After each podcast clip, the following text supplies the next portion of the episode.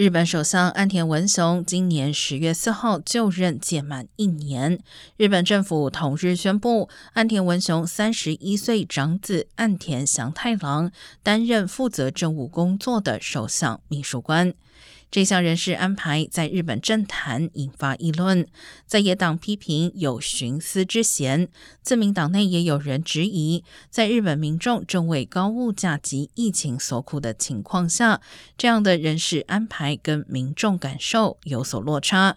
虽然目前还不清楚岸田祥太郎的正式薪资，但过去这个职务的年薪曾高达千万日元。